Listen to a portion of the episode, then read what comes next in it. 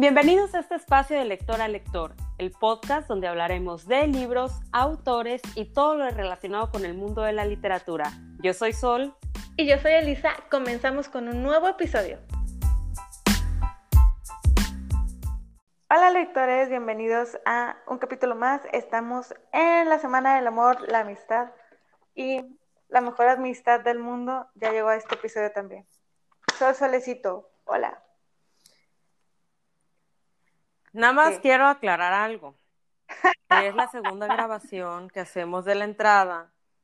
Ya la modificó porque había dicho que mi amistad de redes sociales, o sea, excluida totalmente, yo viendo la manera, sí, vamos a vernos en persona y que no sé qué, vamos a conocernos porque yo desde otro lado del país. De amistad de redes sociales, felicidades, levanta la patita. fueron palabras desafortunadas pero es que estaba nerviosa al empezar a grabar, pero, pero ya no vamos a ver pronto y te voy a invitar a unas cervezas este, para compensar este momento incómodo. Mejor no ellos que vas a invitar a unas cervezas porque ahí se te va a ir todo el dinero del viaje. ¿Qué onda? ¿Qué estás leyendo? No, a ver, ya empezaste el libro de, del reto de lector a lector, ¿verdad? Sí. Lo mucho que te No voy a decir mucho porque a ti todavía no te llega, pero... Ya me ah, llegó, pero pues no he ido por él. Me muy, llegó ayer. Muy, pero muy bueno. Y se lee prácticamente solo. Así que, chicos, si no se han animado todavía con el reto lector, anímense. Es un libro muy bueno. Yo ya leí los primeros 18 capítulos y no, qué cosa, qué cosa. O sea, fue de que tuve que escribirle a Ale de Lectores y Flores, de que, Ale, por Dios, tú ya lo leíste, necesito hablar con alguien, ya. Sí, está muy bueno y sí, se lo recomiendo bastante. Eh, Livni me dijo, Livni sale en todos los episodios. Sí. Sí. Un día la vamos a invitar. Sí, de verdad, porque Livni sale en todos junto con María. Livni y María salen en todos los episodios, pero, pero Livni le dije que, ah, no manches, necesito alcohol para procesar todo lo que está pasando. me dijo, hombre, y apenas vas empezando, no sabes cómo vas a terminar. y yo de que, ok, muy bien.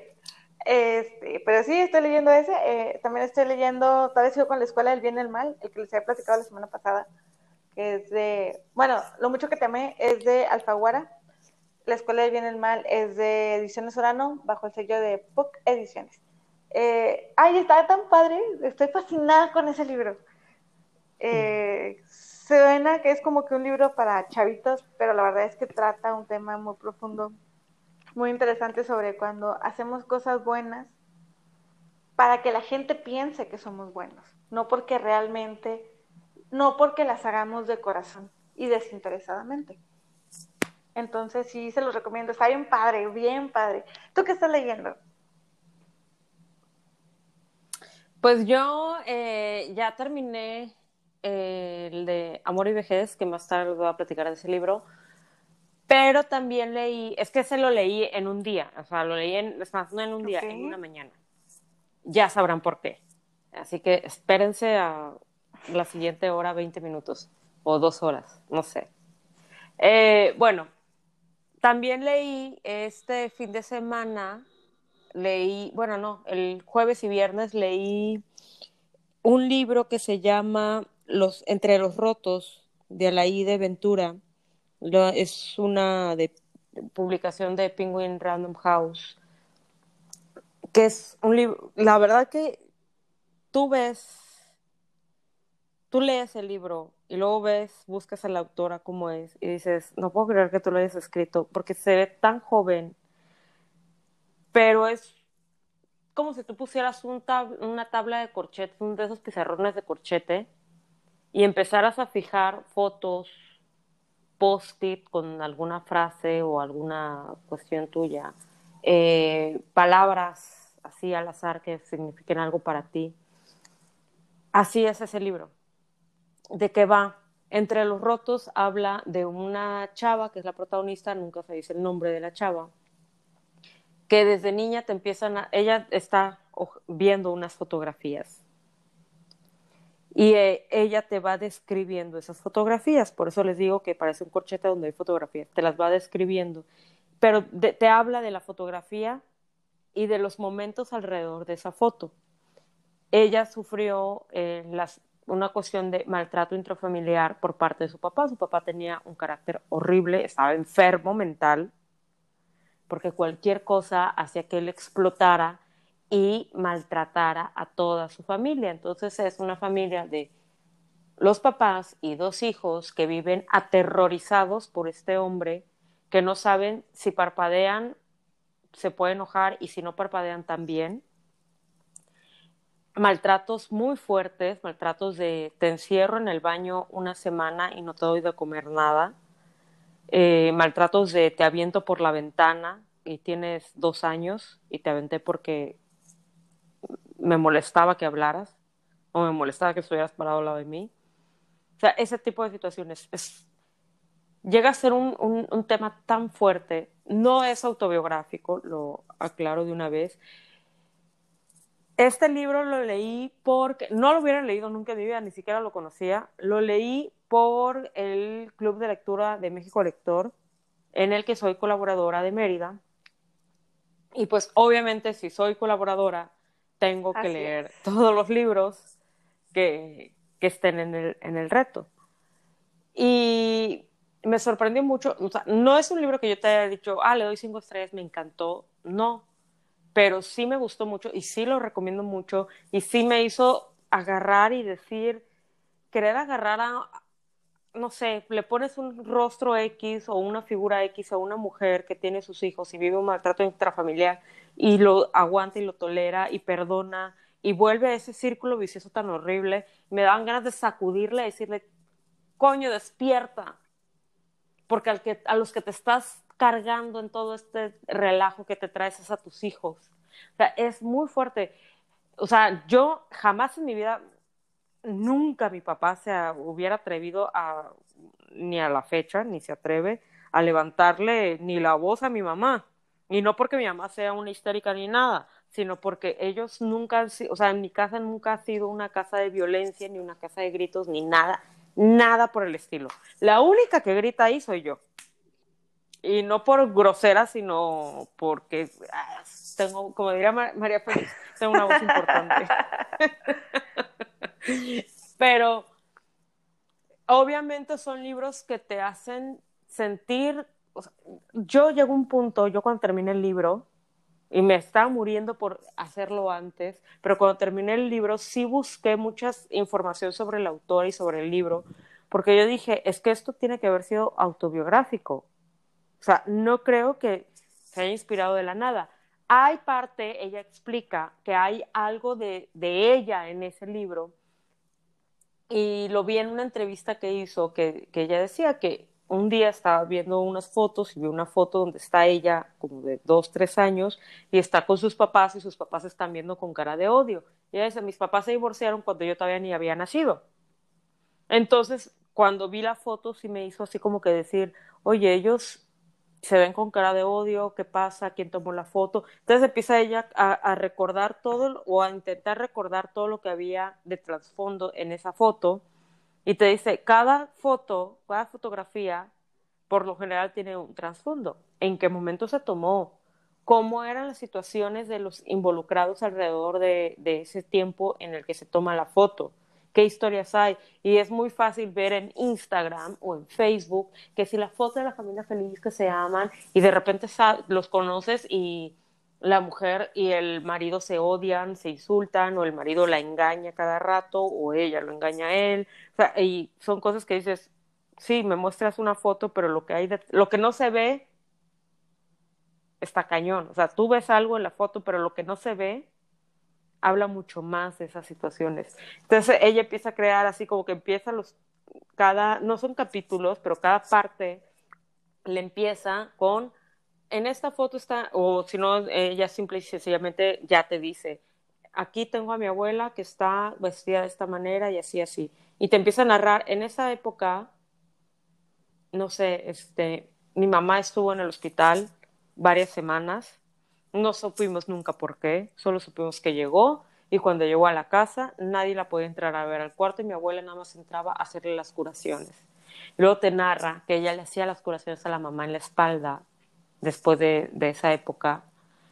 Y dices que era tan difícil curarle la espalda, porque debajo de esa herida habían otras cicatrices que le había hecho mi papá. O sea, porque esa era la violencia. La mujer se pasaba semanas en el hospital. El hijo tenía que dejar de ir a la escuela porque estaba fracturado del brazo y golpeado. Ella igual, o sea, esa era la situación. Y cómo cada miembro de la familia ha procesado esa situación de manera diferente.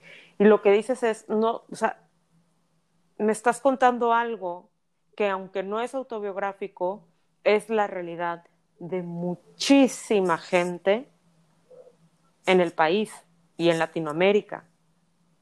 Mucha gente vive violencia intrafamiliar y, te, lo ves y dices, saquen a sus hijos de ahí porque no sabes el daño. Y ella te dice, es que somos rotos. Yo vivo en un país que es mi familia, que somos rotos. A veces te puedes sentir más integrado, a veces no, pero todos somos rotos, hasta mi papá. Él es un roto que lo único que hace es romper a los demás.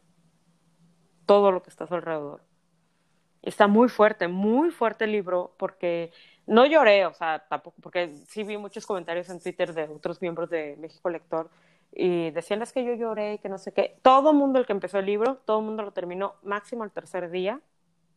O sea, porque el libro se lee muy rápido, súper rápido, no duras nada leyéndolo, te lo devoras pero sí es un tema muy delicado, muy fuerte y que aprendes a verlo desde otra perspectiva, porque empiezas a ver la perspectiva de la que está narrando, que es la hija, la perspectiva de la mamá, que tanto en la relación familiar como hasta en la misma narración que hace la, protagonista, es casi invisible, es como que un ente muy invisible y del hermano de ella, cómo procesa él la situación y cómo los afecta y cómo marca sus personalidades, sus traumas, sus rollos internos de manera diferente. Y está muy fuerte porque aparte siempre conocemos a alguien que vive o ha vivido una situación así. En el, en el México Lector de Mérida, eh, varios comentamos, de hecho, varios ahí con, conocemos incluso a la misma persona y de decir, es que esta persona vive esta situación y es terrible y de repente dices, sal y sal y sal, pero te tienen tan lavado el cerebro y ya uno se vuelve tan adicto a una situación tan fea que no sabes o no quieres aceptar que existe algo más, algo mejor. Siempre hay algo mejor después de eso. Así sea vivir en la calle, pero no te están golpeando. Así es. Y cómo las mismas personas empiezan a, poner eh, pretextos. Ah, es que es por mis hijos, es que es por mí esto, es que... Y no es eso. Ese es tu pretexto y lo sabes. Eso lo dices más para convencerte a ti que para realmente qué es lo que, lo que te hace quedarte ahí. A veces me platica De, una conocida que tiene y me cuenta de, de toda su situación, ¿no? Y ya llegó un punto en el que le dije, ma, ya no me cuentes. Y le digo, es que me da tanto coraje. ¿Por qué? ¿Por qué seguir ahí? ¿Qué? Porque, bueno, este, no están para saberlo ni para andarlo contando, pero ella me platica así, por ejemplo, que el señor no ayuda en la casa, ella trabaja, él aparte se enoja porque ella trabaja. O sea, si haces tiempo extra, ¿por qué estás haciéndolo? Haz de cuenta, o sea, cosas así, ¿no? Bien, ay, muy molestas y terribles que le digo a mi mamá, lo, ya lo aborrezco. Odio a esa persona y ya odio a, tu amiga por, cómo permite que la trate, que la pisotee, que la maltrate. Dije que ya no me platiques, me va a terminar dando gastritis a mí de tanto coraje que hago cuando me cuentas. Y, y al final, pues es, es algo que no va a cambiar, que iba a seguir. Porque ellos, como dices tú, ellos mismos ponen pretextos para no dejar esa vida. Así es. Y, y, aparte dicen, es que ya en el día que le haga no sé qué, o el día que este fulano este, golpee y haga y no sé qué, ese día va a aprender. Mira, yo yo digo, no es eso, es el día que esta persona no toque fondo, sino toque fondo interno. El tocar fondo no es de que te internen en el hospital semanas por estar golpeada. El tocar fondo es algo muy interno, muy interno. Y hay un caso real aquí en Yucatán, real, que sucedió, que así era una familia que se la vivían y el marido masacraba a todos. Entonces lo que ella hizo fue un día que la, iba a matar, se salta la barda, pero aparte, pues, gente de dinero, se salta la barda, huye, pero no se, no se llevó a sus hijos, porque ellos estaban dormidos. Pero ella dijo, si yo me quedo, me mata, me mata. O sea, ella lo único, su instinto de supervivencia, saltes y te vas. Ya después él no se lo quería dejar, este, dejar a los niños, ya fue un proceso legal y todo. Gana ella la custodia de los niños y le dice él, te los voy a entregar, pero en bajo mis términos. Y él está tan enfermo que mató a sus hijos y se los entregó en pedazos. Lo meten a la cárcel y todo. Para no hacerte la larga la historia, ella volvió con él, él estando en la cárcel. Ay, no lo puedo creer. Es una historia de novela y es algo real. O sea, es cañón una situación, o sea, yo, para mí sale toda proporción. De, para mí, de, entrada, el aceptar una situación así, ya para mí sale de toda proporción. Pero encima, todo lo que te estoy contando, o sea, ya cuando dices, es que tocaron a tus hijos, yo digo, no, o sea, no es, tan no es comparativa que yo te digo, imagínate, si yo me dicen algo de mis perros, me pongo histérica, no me quiero imaginar una mujer que le digan algo de sus hijos, que es otro nivel más grande. Así me digan de que es que los perros, yo amo y adoro a mis perros, pero no hay punto de comparación. Y no por eso estoy diciendo, ah, los, los odio los voy a abandonar en cualquier instante. No, no es así. Pero no hay un punto de comparación, es la verdad. Pero que te toquen a tus hijos, yo digo, no, es que yo no lo podría hacer. O sea, yo mato a alguien lo mato. O sea, si, si yo tuviera hijos y les ponen un dedo encima, lo mato. Me queda más que claro. Sí, definitivamente. Pero pues hay un trasfondo tanto en el agresor como en el agredido. El agresor de que te, quién sabe qué vivió en su vida, y el agredido, quién sabe qué vivió también en su vida para soportar una situación así. Sí. Me dejaste en shock, definitivamente. Y sobre todo con la historia real. O sea, es que es. Mira, a mí cuando me la, me, me la estaban contando, porque las personas que me lo contaron son vecinos de esas, de esas personas, y obviamente vivieron toda esa situación y todo, fueron testigos. Cuando a mí me lo contaron, mira, yo quería llorar. Yo dije, es que no lo puedo creer. O sea, me dan ganas de ir a buscar a la mujer y golpearla yo a ella por supuesto, también. claro. pero pues no sé, o sea, son cosas que, digo, ellos ya no viven aquí en, en, Mérida, pero definitivamente ya no pueden vivir aquí en Mérida. Pero sí, es un shock muy, muy fuerte. Cuando yo me enteré, me, me, me sorprendió mucho. Sí, no, yo, yo no tengo palabras en estos momentos. Sí, este, pues bueno, ese es el libro de Alaí de Ventura, Entre los Rotos. Por si quieren eh, pasar un momento intenso, se lee muy rápido. A lo mejor dices, ¿sabes que No quiero entrar en un drama así, o sea, no me gusta, mucho menos violencia con niños ni nada, pero a lo mejor también te puede ayudar si estás en una situación así o si conoces a alguien que está en una situación así y dices, eh, porque es muy fácil juzgar y es muy fácil agarrar y decir, oye, ¿cómo va a ser? Es que es una tonta, es que no sé qué, ahí le encanta estar. No es que ahí le encanta estar, o sea, hay mucha situación psicológica, es un lavado de cerebro muy fuerte que le hacen a las personas, que a lo mejor este libro te puede ayudar a acercarte un poquito más y a comprender cómo es esa, es esa situación. Y no nada más eso, hay veces en que tú ves a una persona, conoces a alguien en la universidad, o en el trabajo, o en la prepa, o lo que sea, que es una persona o agresiva o introvertida. Pueden ser las dos cosas. Y tú no entiendes y los juzgas y les haces bullying y lo que sea, pero no sabes lo que está viviendo en su casa. Sí. No sabes lo que los hace ser así y el infierno que viven. Y por más de que tú digas, sí, me voy a acercar a él y voy a ser su amiga, no, te va, no se van a abrir. Porque, como lo dice la narradora del libro, yo hago mi patria, esta es mi patria, este, nosotros somos los rotos y no, somos así como que unos muéganos. Quebrados y todo, pero somos unos muéganos y yo no puedo agarrar y decírselo a la primera persona que veo. Pero sí reconozco a alguien que está roto, sí reconozco a alguien que está destruido por dentro y es con, al quien yo voy a buscar para hacer amistad. No sé, es, un tema muy fuerte, pero que al mismo tiempo yo creo que sí lo, lo, podría recomendar porque es un tema que te ayuda a ser más empático con otras personas. A algunos les ayuda a identificarse también. Pero bueno, esa es lo que leí este fin de semana tan alegre.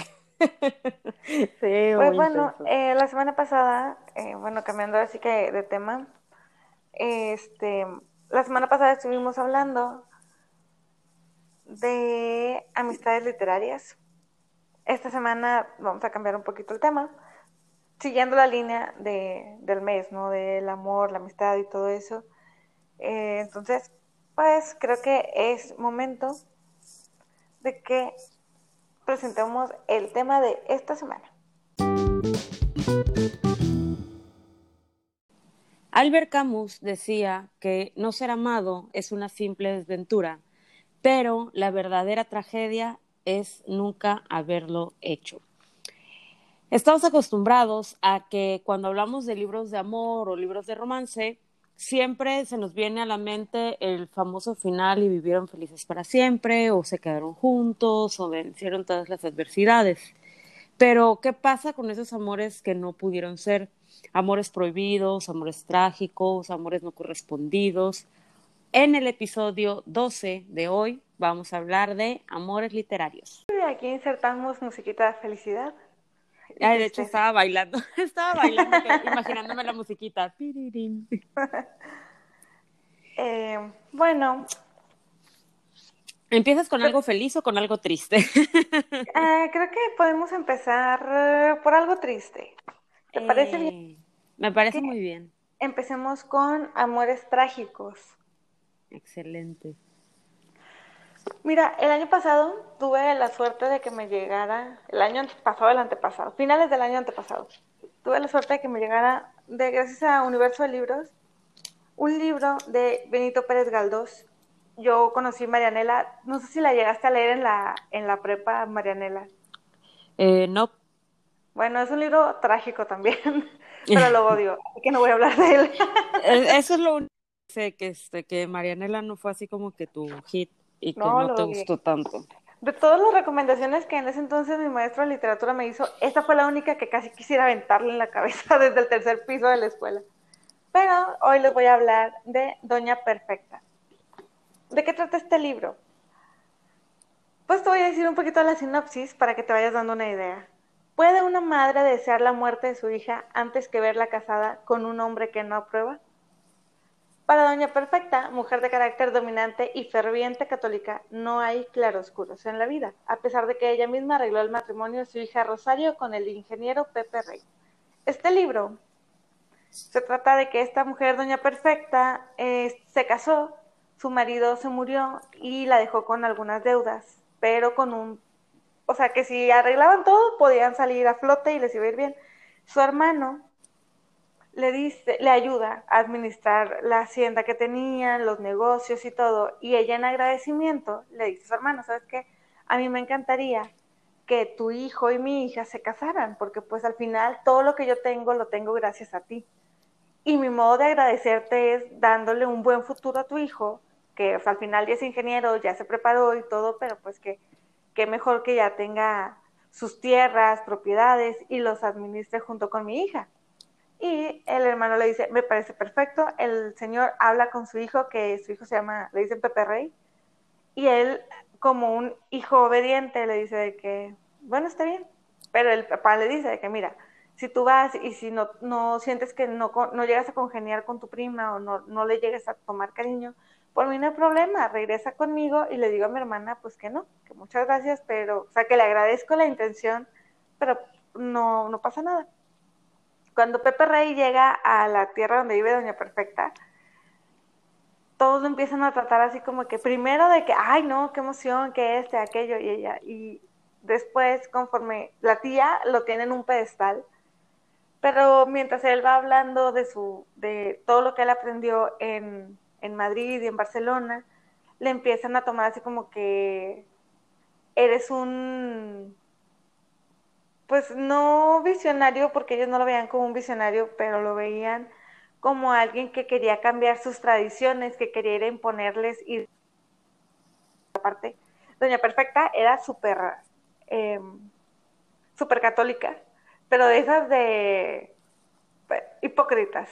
Y Pepe Rey era como, era como que, pues bueno, o sea, yo conozco la teoría de que podemos provenir de la teoría de la evolución, entonces yo creo en eso. No, olvídate, la tía ya casi estaba colgando lo de, del, del pedestal más alto que había en su casa, pero Pepe se enamora de su prima Rosario y ellos están muy felices porque él dice que fíjate, sin querer, pues al final sí estoy súper enamorado de ella, pero no cuenta con que su tía le va a poner mil trabas, con que toda la gente del pueblo que en algún momento eh, lo trata bien, cada cosa que él decía la, la volteaban a modo de que él quedaba como la peor persona del universo.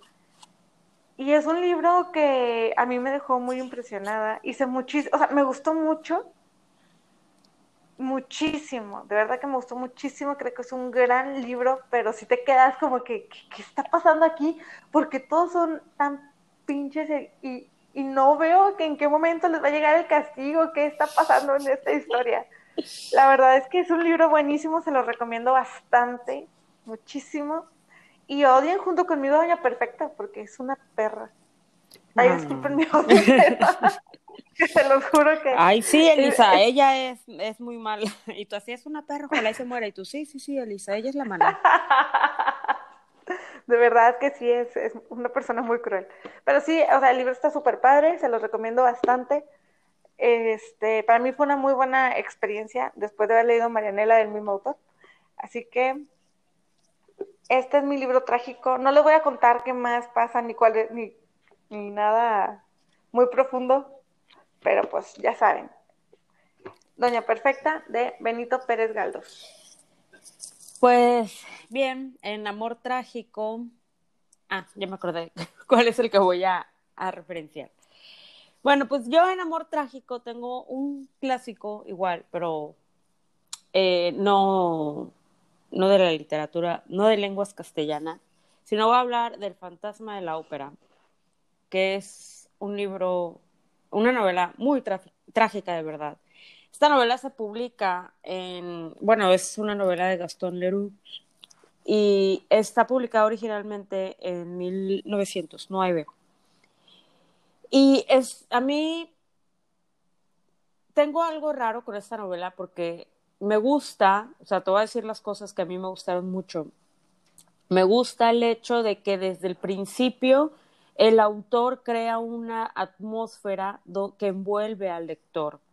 O sea, desde el principio él te dice, bueno, yo les estoy contando esto porque es algo que yo investigué y de seguro sí existe y lo que les estoy contando son este vivencias de gente que, que estuvo ahí, etcétera, todo lo investigué. O sea, él crea una, una atmósfera en las primeras líneas dando a entender que lo que nos va a contar realmente sucedió.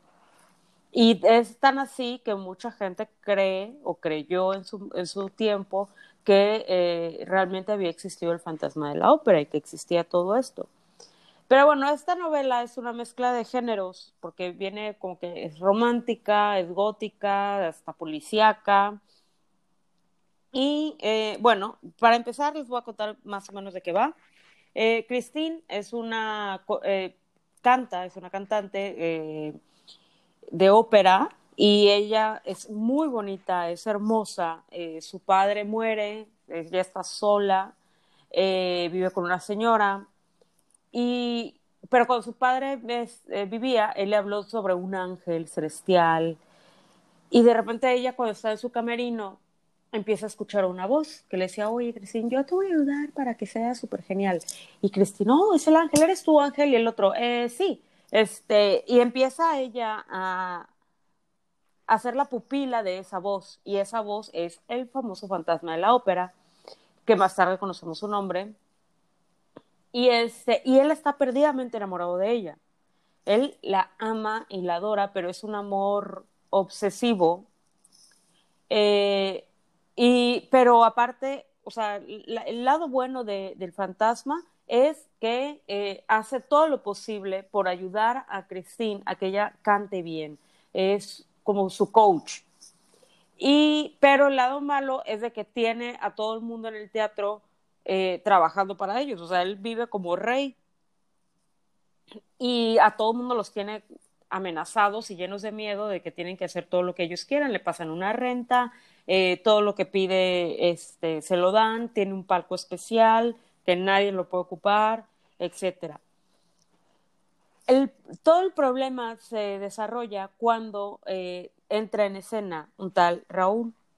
Él es un amigo de la infancia de Cristina, pero bueno, entre cosa y cosa se enamoran y el fantasma es así como que, ¿cómo te vas a enamorar de ella? Y Christine ama y adora al fantasma, bueno, al ángel, pero está enamorada de un ser real con el que se quiere casar.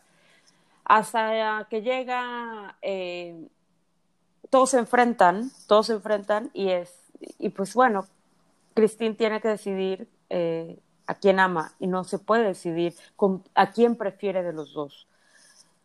Eh, obviamente hay un enfrentamiento entre estos dos hombres, entre estos dos personajes. Y pues bueno, es interesante porque no nada más vemos esta situación de, de este amor obsesivo, trágico, porque eh, el fantasma luego la, mata gente, eh, la secuestra a ella, se aferra a ella, la tiene prisionera, luego quiere matar a... se enfrenta a un duelo a muerte con Raúl. O sea, es todo un show, pero independientemente de eso, también Gastón Leroux lo que hace en esta novela es una crítica a la alta sociedad y toda la frivolidad que había, toda la superficialidad que había en los seres humanos. Bueno, que había, digo, porque lo escribió hace más de 100 años, pero existe todavía. Y una de las frases que sí me gustaría leerles, porque ahí se, se nota la esencia de lo que él quiere exponer, es, nunca será parisiense quien no haya aprendido a poner una máscara de alegría sobre sus dolores y el antifaz de la tristeza, del hastío y de la indiferencia sobre su íntima alegría. Esto nos habla un poco de la personalidad que tienen los, parisinos, eh, tanto en esa época como en la actual. En la actual tú los ves y son personas que ni te pelan, eh, porque todo el mundo cuando habla de París habla del París bonito, de la Torre Eiffel, del museo, de esto, del puente donde cuelgas tus candados, etcétera. Pero hay una ciudad donde vive gente, donde viven franceses, donde viven inmigrantes, que vive ahí siempre y que no es el típico que va a atender a los, a los turistas. Y es gente que muchas veces, muchos de ellos están hartos de la de los turistas o tienen una forma de pensar muy rara o muy amargosa, por así decirlo. Eh, y eso es lo que él retrata. Son muy fríos, son muy superficiales, eh, son muy malhumorados. Ellos van en su mundo y no los interrumpas. Y no importa si eres francés o no. Y eso te lo digo porque mi maestra, que es francesa, de, mi maestra de francés que es francesa, eh, ella me lo dice, ella no es de París, ella es de un pueblito de Francia y ella una, me dice, la última vez que yo fui a, a París, o sea, que estaba, que vivía allí en Francia y fui a París por unos trámites. He intentado pedir una dirección que me ayudaran porque estaba perdida y nadie te ayuda. O sea, tú les, les dices, oye, disculpa, oye, oye, oye, oye, y nadie te pela. o sea, te voltean a ver y hasta te quitan el, este, casi casi te empujan de su camino.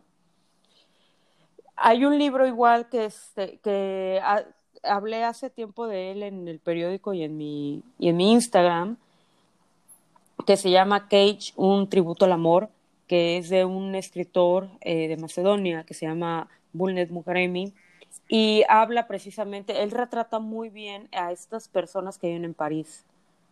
O sea, las, las retrata tan bien de decir, a ver, París no es la Torre Eiffel, París es otra cosa, vete a los suburbios, vete al, al, al, a un edificio, solo en un edificio vas a ver distintas personalidades y vas a ver lo más profundo en su psicología, en sus sentimientos, en su forma de ver la vida, en lo que odian, en lo que los hace humanos, todo eso. Y, y en el Fantasma de la Ópera, Gastón Leroux habla, aunque se refiere únicamente a la clase alta, o por lo general a la clase alta, porque Cresci no pertenece a esa clase, ni el fantasma pertenece a esa clase, pero sí te retrata un París frío, un París de que, ah, sí, vamos a poner una máscara de que todo está bien, de que todo está cool, este, no somos seres humanos, nos sentimos, nos sufrimos, este, hasta nosotros mismos tenemos una máscara. Entonces, esa máscara que, que, con la que simbolizamos al fantasma de la ópera es una máscara universal para todos los seres humanos y a final de cuentas el más honesto ahí va a ser el que está oculto en, en esas penumbres, en, en en el subsuelo de, del teatro. Y bueno, esa es mi recomendación de un amor este, tóxico, un amor trágico. trágico. Oye, a ti, ¿qué, ¿qué tanto te gustan los finales trágicos? Yo soy súper fan. igual, me gustan mucho. Eh, odio cuando terminan felices. Soy como el meme, así que jajaja, adoro los finales felices. Y todos tristes, así o muertos. No, pero mira, me gusta, más, allá que me guste un final feliz o un final triste, me gustan los finales reales. Me gusta ese enfrentamiento con la realidad a través de un libro. Me gusta ese, wow, o sea, porque un libro puede ser el final de la etapa de la vida de una persona. No necesariamente es el final de una vida. A veces sí, a veces no. Así es. Pero, o sea, aquí terminamos, por ejemplo, en El Fantasma de la Ópera, aquí terminamos con esa pequeña historia de amor. No sabes lo que viene después o lo que deja de venir después. Eh, creo que me gusta lo que te hace analizar a estas personas inexistentes, estas personas imaginarias, pero que podrían ser cualquiera, ya seas tú, ya sea tu amigo, tu familiar, tu vecino, y que es muy real y que te hace analizar a veces, no siempre, te hace incluso hasta comprender o al menos respetar algunas actitudes de seres humanos. Eh, me gustan las críticas hacia la sociedad, hacia el gobierno, hacia todo ese tipo de libros, más allá que sea un final feliz o un final triste. Ah, para algunos, porque eh, es más, me gusta ese final abierto de decir, para el lector, ¿qué fue? ¿Un final feliz o un final triste? ¿Tú cómo continuarías? En la mente del lector va a estar cómo va a continuar esa historia que quedó ahí. Me gusta. Digo, hay libros que sí, termina de que ah, se murieron todos, ah, ya, bye, no hay, no hay continuación. Pero eh, hablando en términos generales, eso es lo que me agrada de un libro. Yo hace mucho, o sea, era de, me encantan los finales felices. Pero conforme vas leyendo otro tipo de libros, vas viendo otro tipo de películas, de series, de, o sea, vaya, hay factores que van este, influenciando tus gustos. Y descubrí que me gustan mucho los finales trágicos. Soy muy feliz sufriendo con los libros. Con este de Doña Perfecta eh, hice muchísimos corajes y era un que a veces uno, o sea, a lo mejor si lo lees de primera vez de que a mucha gente puede, puede no gustarle ese tipo de, libros de final, o de finales trágicos, porque pues sí, estás, están esperando el final y vivieron felices para siempre. Pero en este, o sea, hay tanta envidia, tanta el fanatismo, tanto que son tanta hipocresía alrededor de, de esa pareja que se, que se da en el libro, y todos están en contra de, de lo que ellos quieren, que dices, por Dios, tiene que surgir ese momento mágico en el que las cosas se deben de arreglar y ver que no pasa te quedas de que es que muchas veces así va a ser en la vida real, o sea, no va a salir la madrina a solucionar todos los problemas y hasta te sientes más cercano a los personajes porque, pues sí, no, toda, no todo el tiempo se te van a dar las cosas y se van a presentar las situaciones para que todo fluya como uno quisiera que fuera. Claro. Y, y platicaba ayer, este, bueno, pues así ayer sábado, porque hoy, ya sabes, este, platicaba ayer con, con el autor de un libro que tiene un final por decirlo así, trágico. Y le digo, oye, me gustó muchísimo este, el final de tu libro. Y me dice, ¿de verdad? Y yo, sí, es que a mí me encantan los finales trágicos. Y se ataca la risa. Y, en serio, yo sí, es que, no sé, me encanta, me encanta que sufran los personajes. me encanta sufrir con ellos, pero... Pero sí, creo que es una parte muy importante de la literatura del, y del romance, porque pues no todo el tiempo todo es miel sobre hojuelas. Sí, que puede pasar que sí, que hay mucha gente que dice, güey, o sea, yo soy feliz en mi vida. O sea, bueno, no, ah, te claro. no te estoy diciendo que yo soy infeliz, pero yo igual soy muy feliz en mi vida y todo. pero vaya, cada libro puede ser un episodio de la vida de una persona, no necesariamente el libro es. toda tu vida. O pueden ser momentos o etapas o lo que sea. Es, y bueno, ahí aquí en, en, en, el Fantasma de la Ópera vemos mucho ese entre la, la chica guapa, hermosa y un ser así todo monstruoso, que también lo vamos a ver en La Bella y la Bestia, lo vamos a ver en la de El Jorobado este, de Notre Dame, Va, lo vamos a ver así como que en este tipo de, de situaciones, ¿no? O sea, lo monstruoso y lo hermoso, las dos caras de la moneda.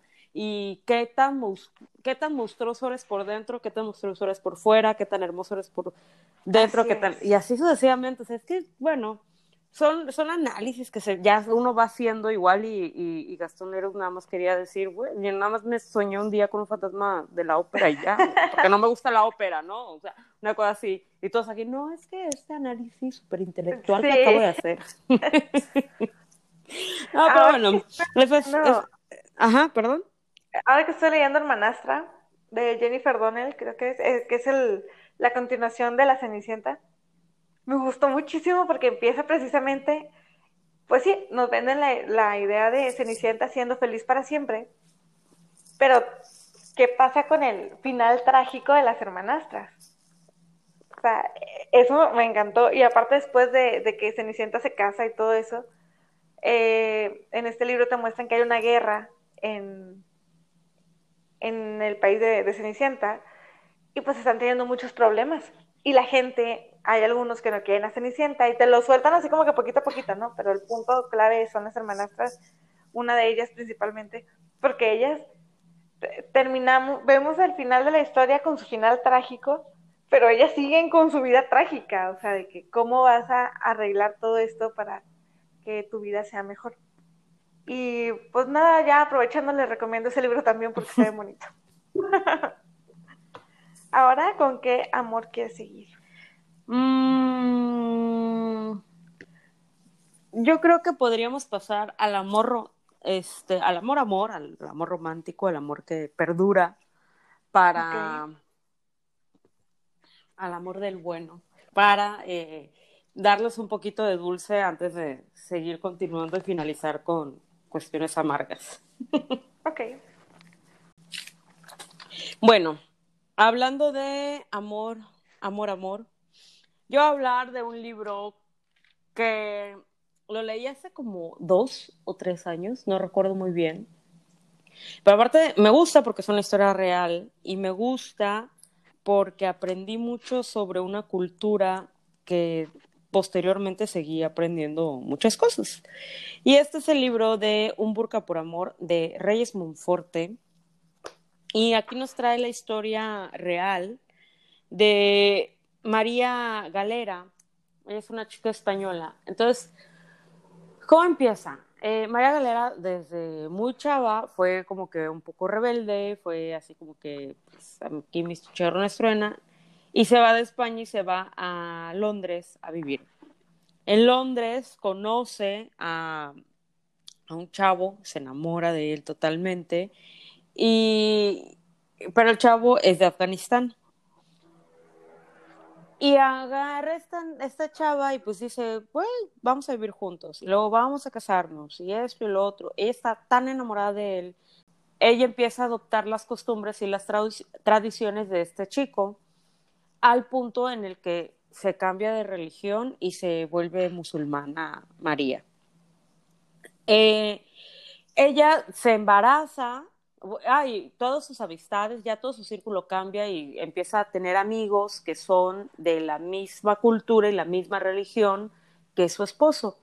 Todo cambia un día que le hablan de Afganistán a, a este chico y le dicen, no dices que es que tu papá está ya muy grave, está a punto de morir, tienes que irte urgentemente a Afganistán para despedirte de él. Ya al platicar con María le dice, no, es que me voy a ir. Y dice ella, ¿cómo? No, no, no, dice, nos vamos todos. Dice, no te vas a ir tú porque tú estás embarazada y es muy peligroso ir a Afganistán. Aparte, no sabes lo que es vivir allá, ni siquiera de, o sea, la gente ni siquiera va de vacaciones.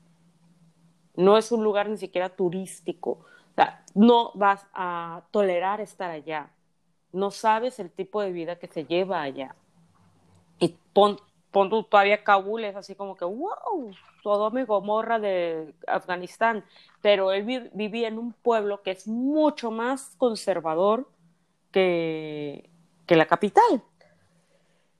Y ella le dice que no, que no, que yo me voy contigo y yo voy contigo hasta el fin del mundo y tú y yo somos uno mismo. Y se van. Se van, pero obviamente no llegaban los aviones a Afganistán, sino llegaban a Pakistán y tenían que cruzar la frontera a pie y allá tomaban un taxi o en un carrito se cruzaban, ¿no? Y llegan y dicen, no, pues es que tenemos un montón de maletas y luego los militares te roban tus cosas descaradamente porque les vale. Ellos habían vaciado sus cuentas bancarias porque no sabían cuánto tiempo iban a estar en Afganistán. Entonces todo lo tenían en la maleta, dinero, pasaportes, todo, todo, todo, todo, su vida entera. Y dice María, bueno, pues, eh, ¿qué opciones tenemos? Y dice el primo, aquí hay unos chavos que ellos te cruzan las maletas para que no te, las, no te roben los, militares y nosotros este, cruzamos por acá, ellos cruzan por la montaña donde no hay militares y pues ya los vemos del otro lado. Dice, ah, va, va, contrata un chavito y todo. Se queda, cruzan ellos la frontera, no pasa nada. Pasa una hora, dos horas, tres horas, cuatro horas. Es el profesor que voy a ir a ver qué onda. Y encuentra las maletas en mitad de la montaña, desvalijadas, sin dinero y sin pasaportes. O sea que ellos oficialmente están atrapados en Afganistán. Porque pues ella no tenía pasaportes, ¿cómo iba a demostrar que ella no era de allá? Aunque hablara otro idioma, aunque lo que fuera, no iba a poder salir sin dinero, sin pasaporte se van al pueblo en lo que ven que hacen y allá se queda ella, tiene a su hijo, tiene a todo y todo lo aguanta la suegra, o sea, ya las suegras utilizan a sus nueras como sus sirvientas. Entonces, es, y, las, les pegan, las maltratan, las insultan y todo. Se van a Kabul, eh, reúnen dinero, porque, o sea, él vivía en una aldea muy pobre, si él quería comer, si él quería trabajar, si él quería, perdón, si él quería viajar a la capital a hacer algún trámite, tenía que trabajar y juntar dinero e iba a tardar porque él tenía que pagar su estancia, tenía que pagar su comida y no le alcanzaba. Tardaron muchísimo tiempo, es más, tardaron años siquiera en poder ir a Kabul. Y no nada más eso, sino para preguntar dónde estaba la embajada española porque ellos no tenían teléfono, tenían que usar el teléfono de una tiendita. Eh, estaba toda la cuestión de los talibanes eh, muy, muy fuerte. Y a ella le explicaban, a ver, estás aquí en el pueblo y aquí en el pueblo, o sea, en la aldea donde estamos, en la casa donde estás, puedes estar sin, el, sin, sin la burka. porque aparte eh, la burka de ella es de esas que te ponen una rejilla hasta en los ojos para que no se te vean los ojos. Pero ella tenía que usar zapatos especiales porque en Afganistán, eh, bueno, al menos hace, no sé si actualmente sigue así, desconozco, pero en, en, Afganistán las mujeres tienen que usar unos zapatos especiales porque eh, no pueden hacer ruido al caminar. No pueden toser, no pueden hablar, no pueden hacer absolutamente nada. Incluso, y ella no puede estar sola en la calle. Lo bueno que tuvo un hijo, un varón, y ya podía salir con él. Pero hay militares en la calle, entonces si ellos ven que la mujer está sola, la pueden matar. o, la, o la apedrean o lo que sea. Si ah, le contaron la historia de una chava que era viuda y que ella se la vivía encerrada, que algunos familiares de vez en cuando le llevaban comida para que tuviera que comer y que un vecino llegó y le dijo, bueno, pues como tú estás sola, vamos a casarnos. Y ella le dijo, no. Y entonces él acusó a ella de que ella se le insinuaba. Le hablaba a ella, a él, y la terminaron matando a pedrada en, una plaza. Eh, las casas eh, tienen que estar pintadas las ventanas de negro para que nadie vea el interior y nadie vea a las mujeres ahí. es una cosa terrible, no tienes idea de, yo cuando le estaba leyendo, yo dije, yo nunca me hubiera, yo la verdad nunca me hubiera ido a Afganistán. Nunca. No, estoy, estoy congelada. menos embarazada. Claro.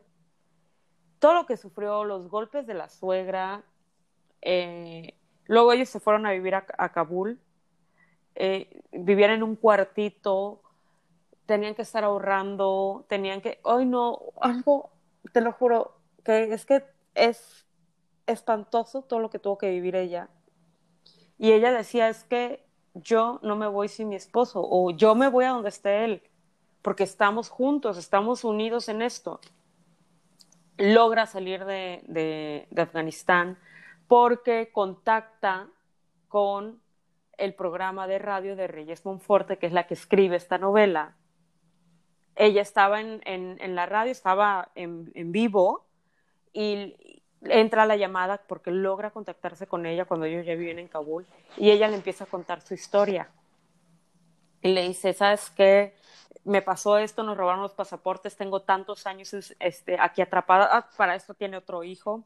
Eh, tengo dos hijos, yo necesito salirme de aquí junto con mi esposo, que no. Empieza ella a contarle todo y una, un radio escucha, un señor que tiene muchísimo dinero y que nunca, nunca permitió que, que dieran su nombre, escuchó ese programa y se contactó con, la, con Reyes Monforte y le dijo, yo le voy a pagar todos los trámites, le voy a pagar abogado, le voy a pagar avión, le voy a pagar todo para que ella se regrese a España pero legalmente, ah, logra, logra encontrar la embajada española, y pero legalmente ella podía salir, pero su esposo no. Y ella se negaba a salir sin él. Ya de ahí tienen que descubrir qué fue lo que hizo. Yo me así me jalaba los pelos del, cabello, de la cabeza, porque yo decía, no, ¿cómo va a ser posible es que yo, bueno, yo, para, empezar, yo no me hubiera ido. O sea, de entrada. Eh, lo digo abiertamente, o sea, no estoy ocultando absolutamente nada. Yo no me voy. O sea, a mí desde el momento en el que me dice, vas a tener que vivir esclavizada, ah, ok, bye, que te vaya bien. No me voy. Que es que el amor no es así, porque aquí tengo varios libros que me dicen otra cosa. Entonces, no, cuando yo recién vi este libro, dije un burka por amor, yo creí que era tipo libro de No sin mi hija. Perdón, la, la película, No sin mi hija. No sé si la conoces. Se me hace que no la he visto. Qué bárbara. ¿Sabes? No, las ponían a todos en la escuela. Eh, no sin mi hija es una señora que se casa igual con un iraní, o creo que era iraní, eh, en Estados Unidos y él le dice, la convence para que vayan a ver a su familia, que se iban a regresar en un mes, ¿no? Él era doctor. Eh, y pues ya él la, trataba como reina, la adoraba, la quería y todo. Cuando llegan a, Irak o a Irán, no sé. El cambio radical. El cambio radical de él. La empieza a tratar horrible, golpes, maltrato, eh, hacia las costumbres de allá. Ella se quería salir y regresar a Estados Unidos, no podía, porque ella no podía viajar sola y mucho menos con su hija. Entonces empieza esta lucha, ella se va a la embajada de Estados Unidos, eh, pide ayuda allá, o sea, se hace todo un rollo, o sea, está esa película e, e, igual es una historia real. Entonces yo creí que era más o menos eso, y yo dije, ah, lo voy a leer para ver cómo sufre. Ándale. Eh, si te acuerdas que esta era la de amor este, del que prevalece triunfa. Ah. No, pues, yo escogí esta, esta, esta historia porque eh, es un amor muy, muy, muy fiel, muy a prueba de todo. Eh, no cualquiera haría lo que hizo María. claro ese me voy contigo al fin del mundo y si te vas a enfrentar con talibanes, te enfrentas junto conmigo y luchamos juntos y lo que tú tengas, yo no tengo por qué vivir en Londres feliz de la vida en una ciudad cuando tú estás en una tierra de nadie, padeciendo, no, o vivimos bien los dos o, sufrimos los dos. Yo así que no te entiendo, pero respeto tu decisión, amiga. Entonces, muy bien todo. Pero pues bueno, esa es mi, mi recomendación de libro de romance, libro de amor. Yo tengo muchas ganas de leerlo. Desde hace mucho, no sé por qué no lo he comprado. Porque viste que yo lo leí y me odias. Así fácil. A lo mejor sí, posiblemente puede ser. oye, un día que nada más escucho una parte así de la conversación van a decir, oye, pero qué raro si se odian tanto. Por el dinero, porque para eso nos pagan. Ah, no va. Todavía no. Todavía no. A mí, sabes que me gustan mucho las, o sea, obviamente. A mí todas las historias de amor me gustan, pero, o sea, tengo así como que cierto, eh, un amor muy profundo por las historias trágicas, pero también unas de las que son mi debilidad total que si son películas, series, lo que sea, pero que pase, esto que les voy a decir es mi talón de Aquiles. Me fascina las historias que empiezan cuando ellos son jóvenes y terminan cuando son adultos. O sea, y con adultos me refiero a, a 50, 60 años me gustan mucho esas historias que, que, las ves que van, todo lo que tienen que pasar en la vida, todo, cómo van madurando, cómo van cambiando y cómo sus ideas y su forma de ser va, va evolucionando, van siendo diferentes, pero el amor que se tienen dos personas sigue estando ahí constante. Tal vez, obviamente hay sus eh, sube baja, ¿no? Ah. Pero Este, y este libro eh, yo lo siento así, me encanta. La película la veo cada que puedo y dura un chingo, pero me fascina. Cada que estoy de vacaciones la veo, me gusta muchísimo. Y es donde termina el arco iris de Cecilia Ayer, Ayer, no sé cómo se pronuncia. Es la autora de Postdata Te Amo también. Mm. Y este libro, ay, lo amo muchísimo, me encanta. Lo leí ya hace como unos seis años, yo creo, pero lo leí en electrónico. Lo compré porque es de esos libros que digo, o sea, lo tengo que tener porque me gusta tanto, lo amo, es tan bonita la historia.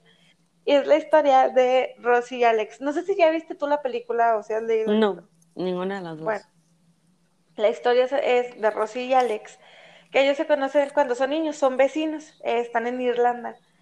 Y ellos siempre estaban juntos, todo lo hacían juntos, siempre estaban juntos en la escuela, a donde tenían que ir, iban juntos. Pero cuando ellos son adolescentes, la familia de Alex viaja, bueno, más bien, se muda a Boston. Ellos se van a vivir a Boston y es de que, definitivo, no es temporal, nos vamos a quedar ya, ya, fijo. Entonces, pues ellos tratan de mantener su relación de amistad todavía, este, que, que siga en contacto, se enviaban cartas, se enviaban correos, trataban de hablar por, por Messenger, por buscaban el modo ellos de estar siempre en contacto. Pero claro que ya te imaginarás que apenas se alejan, es como que creo que estaba enamorada de él. Ahora me estoy dando cuenta y viceversa, ¿no? Porque ahora que ya tienen un océano de por medio, es cuando los sentimientos tienen que salir. Pero era como que todo el mundo se daba cuenta que dicen que es que ustedes dos, ¿por qué no están juntos? Si se nota que se adoran y era que, no, pero solo somos mejores amigos. O sea, sí, pero no, solo somos mejores amigos. Qué asco si un día nos damos un beso, no, guácala. Pero pues ya va pasando el tiempo. Se alejan y ellos se dan cuenta pues de que, de que pues sí, sí sentían algo. Pero cada que uno le quería decir al otro, algo pasaba. Por ejemplo, estaba Rosy en Irlanda, Alex allá en Boston, y Alex decía que hoy le voy a decir que siempre le he querido. Y le escribía, hola Rosy, ¿cómo estás? Y Rosy, ¿qué crees? Ya tengo novio. Chingas, haz de cuenta, o sea. Y cuando era Rosy la que le quería decir a él de que, ¿sabes qué? Me di cuenta que de que te amo, él era de que, ¿qué crees? Conocí a alguien, y de que, ok, ya haz de cuenta, o sea, todo el tiempo es así, y llega un momento en el que él le dice de que, ven acá, viaja a Boston, estudia aquí, nosotros, o sea, yo te ayudo, yo tengo donde te puedas quedar, no vas a batallar ni nada, ya vas a llegar con nosotros, conmigo y, y vamos a vivir la vida que siempre soñamos que íbamos a tener juntos, porque los dos era como que sí, nos vamos a ir a Boston, vamos a estudiar allá, vamos a estar juntos, vamos a crecer, esto, aquello, y no nos vamos a separar nunca, como los mejores amigos que somos. Y cuando Rosy dice, ok, sí, pasan cuatro o cinco años de que Alex se va y cuando Rosy decide que también va a viajar, le dan una, bueno, pasan cosas que hacen de que sea imposible que ella se vaya. Entonces empieza a aplazar la fecha, él empieza a dar largas y largas y largas a Alex, hasta que ya, o sea, llega un punto en el que a los dos es como que, bueno, ya sabes qué, no quieres venir, me hubieras dicho pasa el tiempo y creo que no tengo mucho miedo de hacer spoiler porque la película ya tiene mucho tiempo este, y sé que muchísima gente la ha leído. Eh, Alex, Alex se, va a casar. Entonces ella está así como que, no, no puede ser. O sea, no, no puede ser. Y el de que, pues sí, ya conocí a alguien. Y pues llega un momento en el que este, Rosy viaja y lo ve y todo eso, y ya le presenta a la novia y cuánto, y Rosy está así como que, no puede ser, o sea, yo quería decirle lo que siento de verdad por él, y empiezan a pasar muchísimas cosas que hacen que, o sea, la historia empieza cuando ellos son niños, eso que te estoy contando, a lo mejor tienen unos 25 años, 26 por ahí, y el tiempo sigue pasando y sigue pasando, y el destino sigue haciendo que no puedan coincidir, que cuando ella está soltera, él está con alguien, o que ella ya tiene también a una pareja fija que, que la quiere, que se quiere casar, y él se da cuenta que ya me acordé que sí estoy enamorado de ella, y está en estira el estira y afloja ¿no? de, de esa relación, pero nunca dejan de estar en contacto. Y hay momentos en los que se enojan, en los que se dejan de hablar, en los que se odian, pero siempre es como que se siguieron queriendo. Y de hecho, ahorita realmente no me acuerdo mucho, si en el, si en el libro lo dicen, pero Rosy tiene una mejor amiga, y, pero en la película le dice que siempre que creo que mi vida es un desastre, solo volteo, veo tu vida y me doy cuenta que la mía está genial, o sea, que todo está perfecto, porque no es el desastre que traes tú arrastrando, porque siempre era así. Y, o sea, se tardan mucho en en que ellos vuelvan a coincidir del modo correcto en el que puedan hablar, puedan saber todo lo que, decirse lo que se quisieron decir en algún momento, pero es un libro súper bonito. Lo único que me han platicado algunas personas es que tienen problemas para con la lectura, porque algunos son cartas, otros son emails, otros son mensajes de texto, otros son mensajes en, en Messenger, entonces como que no es el típico libro de que la narración así, que te estén contando como tal. Pero es un libro súper bonito, está hermosísimo. El, la película es lo más hermoso del mundo, se los juro que yo la amo, la veo cada que... En serio que cada que estoy de vacaciones, sé que voy a ver donde termina el arco iris. Pero a veces Netflix le cambia el nombre y le pone tal vez es para siempre. Este, pero sí, se los recomiendo bastante. Es un libro hermosísimo y esa es mi debilidad, las historias así de este estilo que empiezan cuando están chavitos y terminan ya cuando son grandes. Ay, no. Te lo juro, te lo juro, Sol, que cada que la veo lloro y lloro como no tienes idea. O sea, Rodrigo ya está acostumbrado, sabe que ay, ya estás viendo otra vez la película que dura bastante. yo sí, es que ¿por qué? No es justo. Ahí me tienes con el drama del mundo. Pero es un libro hermosísimo. Está bien, pero bien bonito. Ay, qué bonito. es el fin de mi recomendación, porque ya voy a llorar de acordarme que me gusta mucho. no, no, por favor. Bien, ¿con qué libro, con qué tipo de, de, amor te gustaría continuar? Mm, ¿Te parece bien Amor Prohibido? Me parece excelente. Bueno,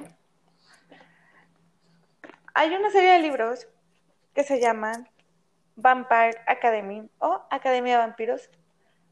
Aquí no voy a entrar mucho en detalles de cómo es ese, mundo de vampírico, pero hay una realeza, la realeza de los vampiros, y hay aparte vampiros malvados y vampiros guardaespaldas. Así lo voy a resumir.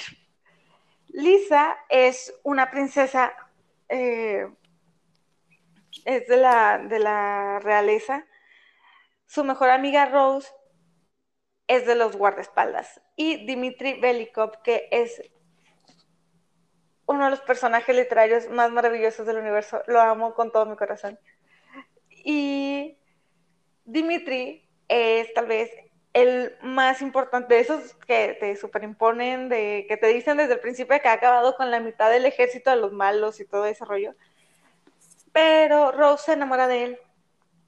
Rose se enamora de él, él se enamora de ella. La cosa es que ellos dos están destinados a ser los guardaespaldas de Lisa. Entonces está prohibido que ellos tengan una relación. ¿Por qué? Porque si Dimitri ve que Rose está en peligro y Lisa también, el instinto y su corazón van a querer salvar a Rose no a, Lisa, que, que al final la protege por obligación, porque es su trabajo, no porque la quiera. Entonces, eh, son alrededor de, si no me falla la memoria, son alrededor de siete libros, que el primero es Academia de Vampiros, que es donde conocemos a los protagonistas.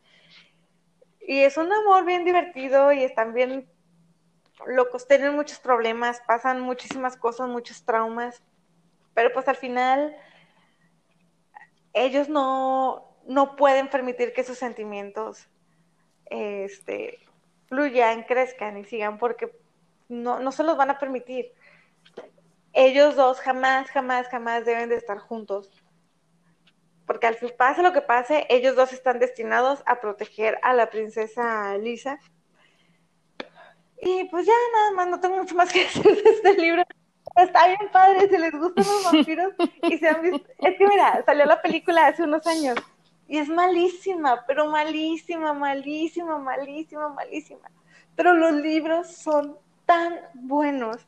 Yo, yo creo que yo los siete libros los leí como en un mes. Así de que empecé con el primero, ya no los puedo soltar porque es muy bueno. Y Dimitri es un personaje maravilloso y a lo largo de la saga, o sea, es como que dices, ay, no, hombre, todo va a salir bien, pero todo lo que puede salir mal, sale mal. Está, está súper, sí, está buenísimo. La ley de muy bueno. Es, es, una saga genial, de verdad.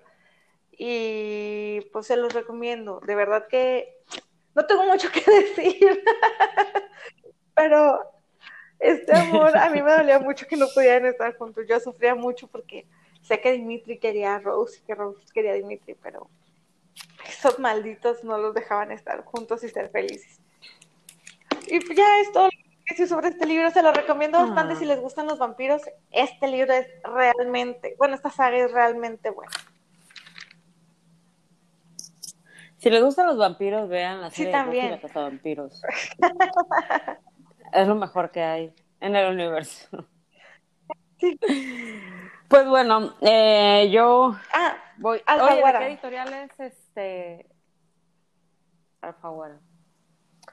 Bueno, pues yo les voy a hablar de un amor prohibido que se llama El amante de Lady Chatterley de eh, D.H. Lawrence. Este libro, eh, más allá de romántico, puede considerarse un libro erótico. Eh, aquí nos va a contar la historia de Lady Chatterley, que ella se casa con un con una persona, un hombre que es de clase alta, igual que ella, que, se llama Clifford. Pero se casan, todo va bien hasta el momento, pero él se va a la guerra y regresa parapléjico. Entonces, esta situación a él lo encierra o lo hace como que más, un poco más resacio al contacto físico o al estar conviviendo con su esposa. Y, y, la aleja, él le empieza a alejar, este, no le gusta pasar tanto tiempo con él y todo. Y eso hace que ella pues lo resienta y diga, o sea, no tenemos intimidad. Y si, si eso lo pudieras compensar al menos con atenciones, con estar conmigo, con estar platicando, pero ni eso quieres, o sea, no te gusta pasar tiempo conmigo, no te gusta, bueno, no puedes tener sexo conmigo, o sea, no puedes hacer nada, o sea, ¿qué soy para ti? Un día ella entra en su vida, ella conoce a Oliver Mellors, que es el guardabosques de la propiedad donde ellos viven. Y pues hay una, un flechazo entre ellos dos. Ya sabes, cuando conoces a alguien hay ese clic inmediato nada más de ver a esa persona. Y ella, ellos empiezan, palabras más, palabras menos, empiezan a tener una relación. Para esto, el Clifford decía, no, pues si tú me puedes dar un hijo, no importa que me lo des, obviamente me lo vas a dar con otra persona, porque yo ya no, ya no puedo tener hijos, o sea, ya no, ya no te sirvo en ese aspecto. Pero si te puedes embarazar de alguien, adelante, o sea, vas, te embarazas y regresas aquí conmigo y criamos al hijo como si fuera nuestro. Pues adelante, hazlo. Entonces ella eh, empieza a tener esta relación con, con Oliver y se empiezan a enamorar los dos. Pero, ¿qué es lo que pasa en esta novela? Que es muy explícito todo lo que sucede entre ese triángulo amoroso. O sea, realmente sí te dice, él estaba dentro de ella, él empezó a acariciar por aquí, por allá, etcétera. O sea, es muy explícito las relaciones sexuales entre eh, Constanza Chatterley y eh, Oliver Mellor.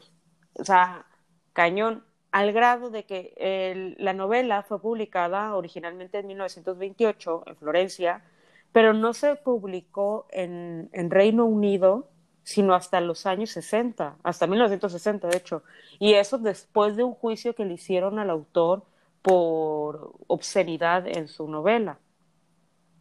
Entonces, obviamente tú lo lees y dices, o sea, esto veo cosas peores, no sé, en el Golden Channel a las 12 de la noche. Dicen. Fíjate. No, yo no, yo no había escuchado eso. No, yo no estoy enterada. Yo tampoco, pero es que ahorita buscando información para contarles vi eso. Vi ese comentario. El caso es que ella se embaraza obviamente, de, de Oliver, pero ellos ya estaban profundamente enamorados, profundamente enamorados. Entonces, eh, para esto, Oliver es casado también, pero se lleva horrible con la mujer y vive separado de ella desde hace muchísimos años.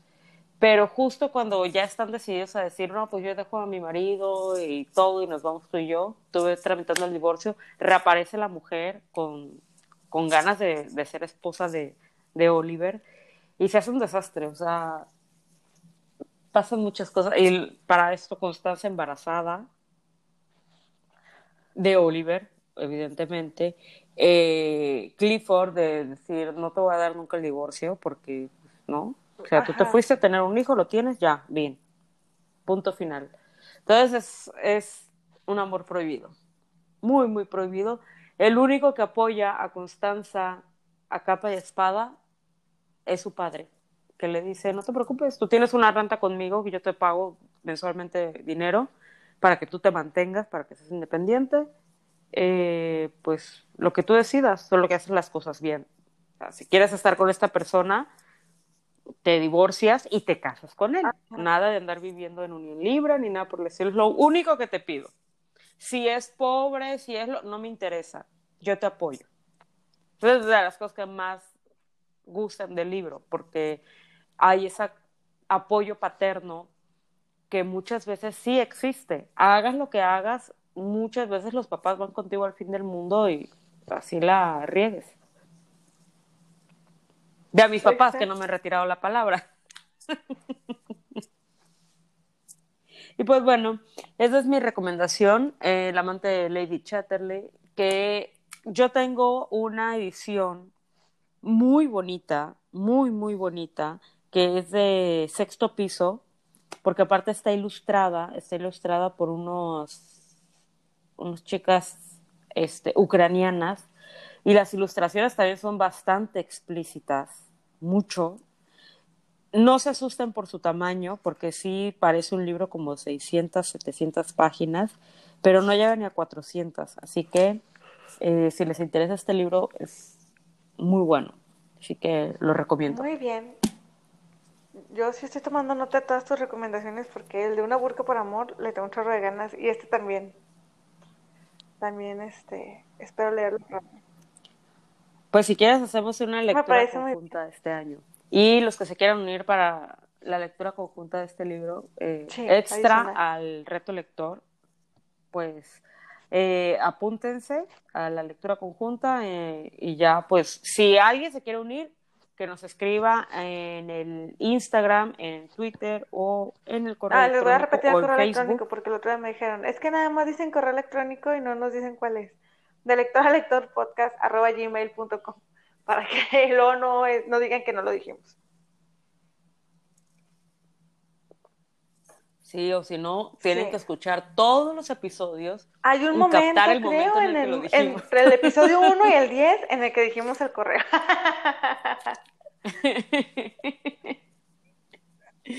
no, pero escríbanos este, en cualquiera de las redes sociales o en el correo electrónico si se quieren unir o no se quieren unir. Eh, si nadie escribe, pues ya yo les iremos contando poco a poco nuestras nuestras experiencias y nuestro cambio de ideas. Así que, pues, después de pasar de, podemos pasar de este... Ah, sí, yo solo les quiero hacer un último comentario sobre mi recomendación. Es que las portadas son bien feas, pero el libro está bien bueno. Les juro, las portadas son horrendas. Yo no sé quién le hacía las, las portadas a, a esta chica Rachel, Rachel, Rachel Mead pero son bien feas, o sea, que yo creo que eso te, te quita las ganas también de, leer la historia, pero denle una oportunidad, yo sé lo que les digo. Y ya terminé mi comercial.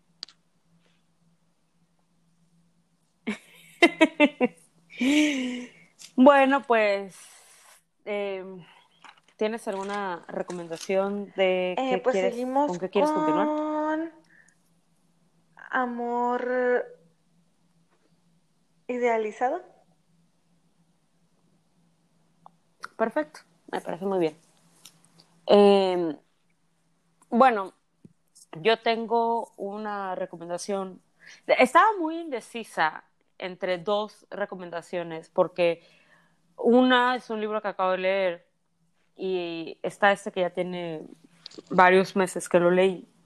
Pero me decidí a este, este que les voy a hablar, evidentemente, que no es el que acabo de leer. Y es Olga de Berhan Slich, es el autor de El lector, que también es una película, pero es originalmente un libro.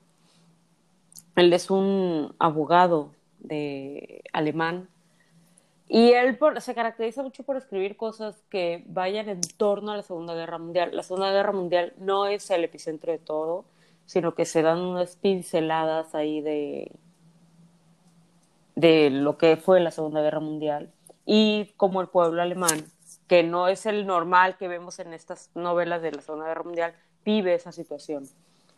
Pero bueno, tenemos a Olga, que Olga es la protagonista, evidentemente, de, del libro, y ella, en este libro se van a retratar muchos sentimientos y pensamientos que llega un punto, a mí me llega un punto con este libro que me gustó, de hecho lo tengo lleno de post-it, que me gustó porque eh, te pasa que no, no te crees que sea un hombre que está escribiendo esto, porque está hablando de sentimientos femeninos que dices, ¿cómo un hombre te lo puede, lo puede entender él como para podértelo transmitir a ti, mujer, que a lo mejor los conoces o a lo mejor no los conoces. Pero bueno, Olga es una, empieza cuando es una niña y ella se tiene un amigo. Eh, Olga es una niña eh, con una familia un poco disfuncional, no aceptada eh, por su madre. Y ella conoce a Ebert y Ebert es de su pueblo, es el niño que tiene los papás con más dinero. Ebert tiene una hermana. Pero de niños ellos conviven y sí, jijiji, jajaja. Y Ebert es así como que ella empieza así como que Ebert, yo te amo desde niña. Y la hermana era su mejor amiga.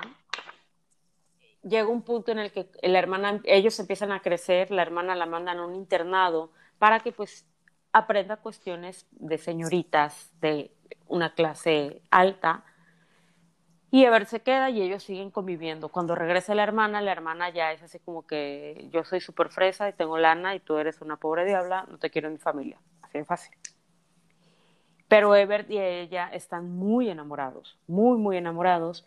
Y Ever le dice, ya están grandes y Ever ella es maestra y todo. Y Ever le dice, ¿sabes qué? Yo contigo al fin del mundo. Eh, nos vamos a casar, solo dame chance. Y en eso el papá le dice, si tú te casas con ella, olvídate de la herencia, no te doy nada. O sea, no tocas un pie en la compañía.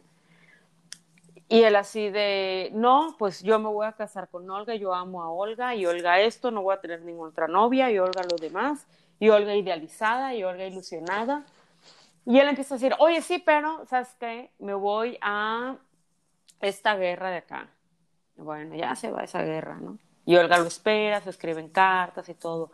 Regresa y le dice, oye, ¿sabes qué? Sí, sí, sí, sí vamos a andar. Sí vamos a formalizar este rollo, pero quiero ir a África porque hay unas colonias ahí que estamos conquistando y todo, y tengo que ir a, de parte de esta empresa para hacer este, unos movimientos y, y, y hacer esta tierra habitable y hacer esta tierra nuestra y este, sacarle toda la ventaja que, para beneficio de Alemania. Y ella dice, bueno, va, te espero. Se pasan años, años, años, y ella lo esperaba fiel, y sí, es que él y que él y yo, y nos amamos, y esto, y nos vamos a casar. De repente ya cuando termina con su aventura en África, le dice, oye, ¿sabes qué? Sí, vamos a andar, pero es que me tengo que ir a África del Sur porque allá tengo que hacer esta, esto de acá, porque a mí me encanta esto de la exploración y que no sé qué, y las aventuras, y tengo que ir porque es vital para mi misión. Va, vete a, América. Y así empieza él. Ah, es que sí, vamos a andar, pero espérame, ahorita vengo. Ah. Y es esa ir y venir de, de, de promesas y a mí lo que me, me, chocaba era que un hombre lo escribiera porque te habla, de esos reclamos silenciosos que hacemos las mujeres a veces a, a, una pareja que no dices. O sea, esas cosas que hacen los hombres y de repente dices, lo tienes en la mente y te duele o te enoja o te frustra pero para no iniciar una discusión, no lo dices o no lo externas.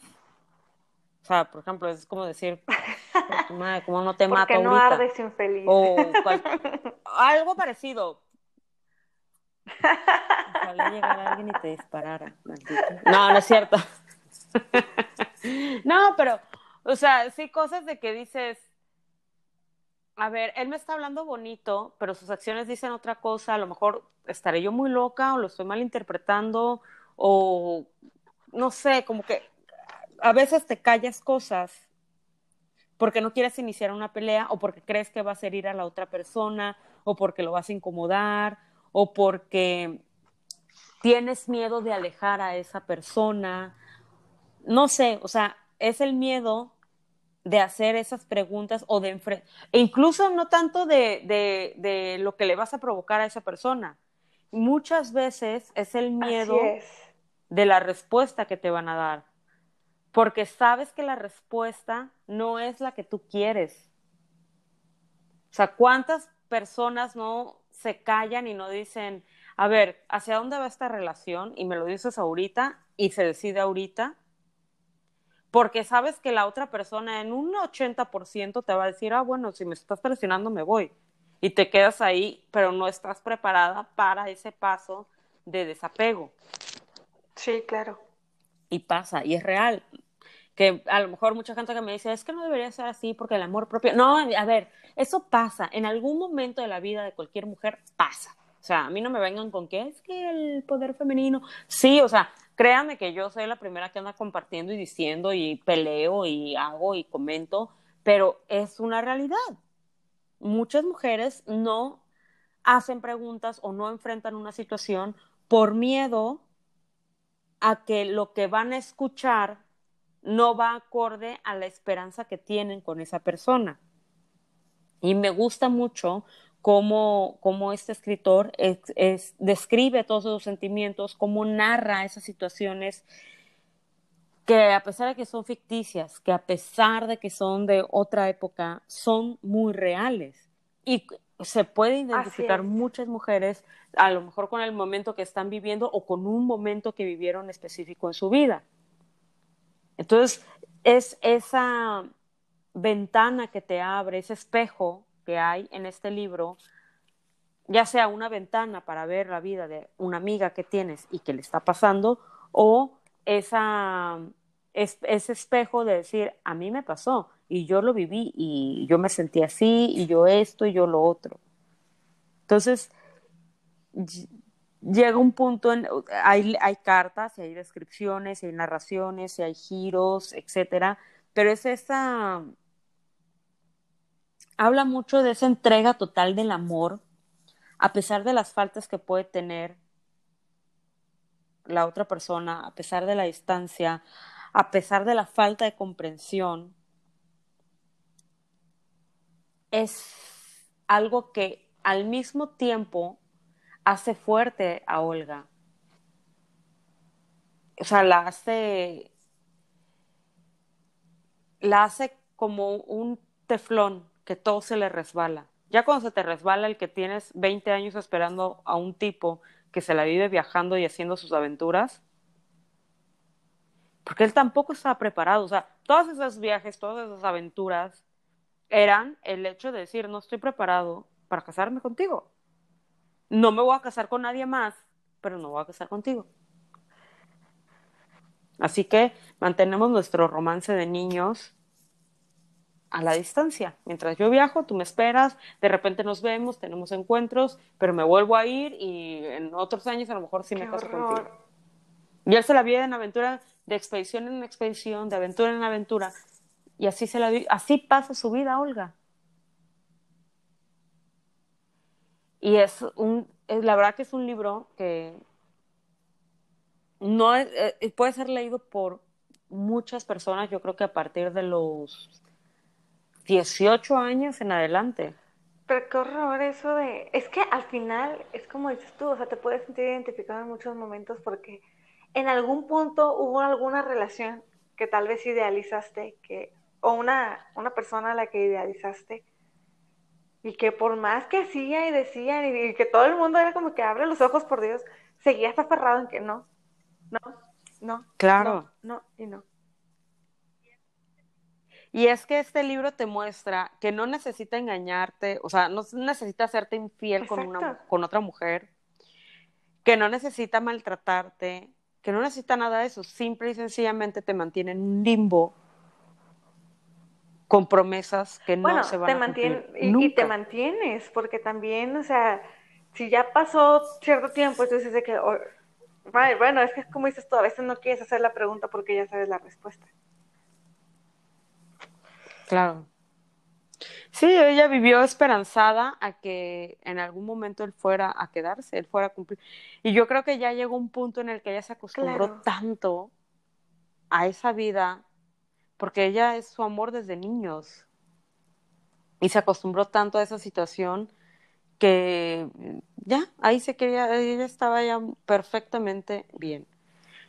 Y es súper desesperante, porque aparte ella, Olga no va a ser ni siquiera, no va a ser una heroína, no va a ser la super protagonista, no va a tener este, una gran personalidad, simple y sencillamente es una ventana o es un espejo, dependiendo de la situación de cada quien, que es una mujer como cualquier otra, con sentimientos como cualquier otra, con una situación o una vivencia como la que puede tener cualquier otra. Sí, obviamente a ti no te dicen que se van a cualquier otra parte del mundo a vivir una aventura, pero son esas largas, esas, sí, ya después, o es que ahorita no es buen momento, o ahorita no sé qué, o no sé qué, o el típico que te dice, es que yo no me quiero casar, sí, pero termina la frase, yo no me quiero casar contigo, porque luego terminan y se casa con la siguiente novia yo, tenía a la vuelta de la esquina. En la, prepa que tenía ya 10 años con su novia.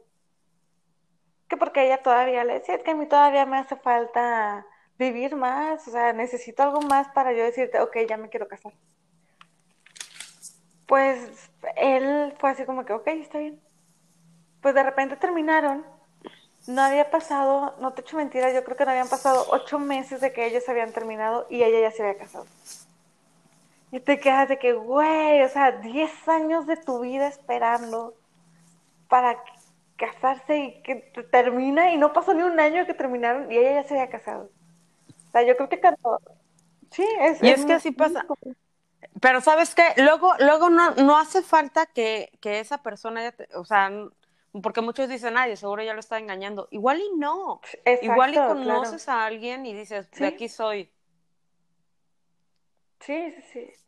Pero está, o sea, son situaciones que dices, a todos nos puede pasar. Digo, este libro habla de una protagonista mujer, pero a cuántos hombres también no les pasa una situación similar.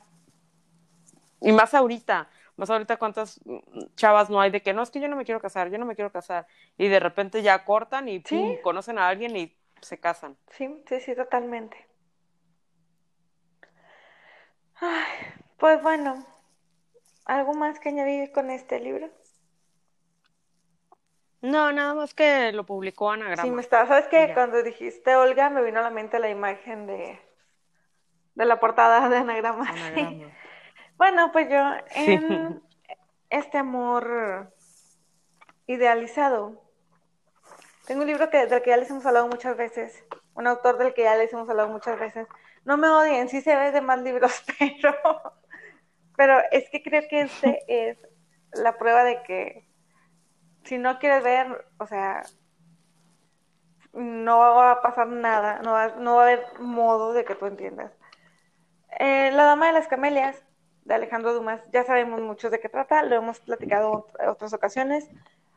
Eh, Marguerite Gautier es una cortesana y Armand Duval se enamora de ella. ¿Por qué sacó este libro en, en, en este apartado que es de amores idealizados? Porque él la tiene total y completamente idealizada.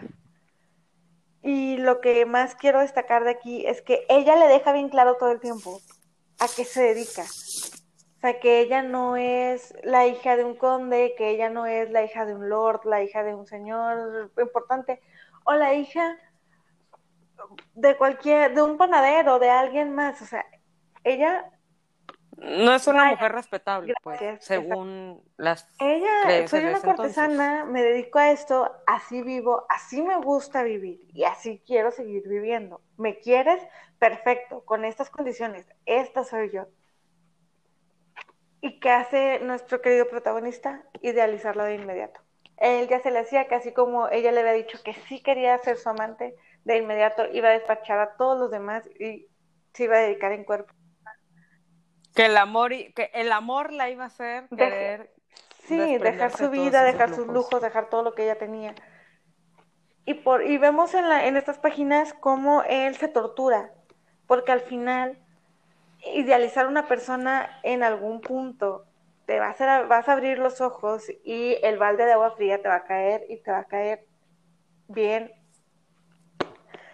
feo. Armando Val esto le sucede, él está súper enamoradísimo, la tiene súper idealizada, no hay persona más buena, bondadosa, maravillosa y única que Margaret Gautier. Pero cuando él empieza a darse cuenta y asimilar lo que pasa con ella, ahí es donde recibe el verdadero golpe, porque para él emocionalmente eso es demasiado.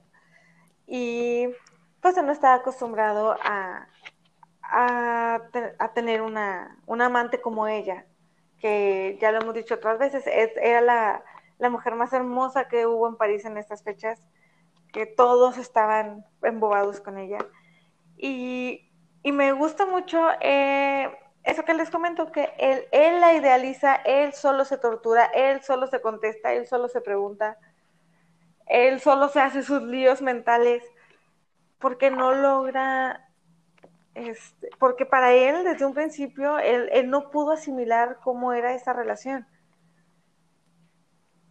Y Sí, el, el, el, el, amor le entró por los ojos y creyó que, que ella iba a cambiar por a la larga, pero eh, lo que fue es de que el amor le entró por los ojos.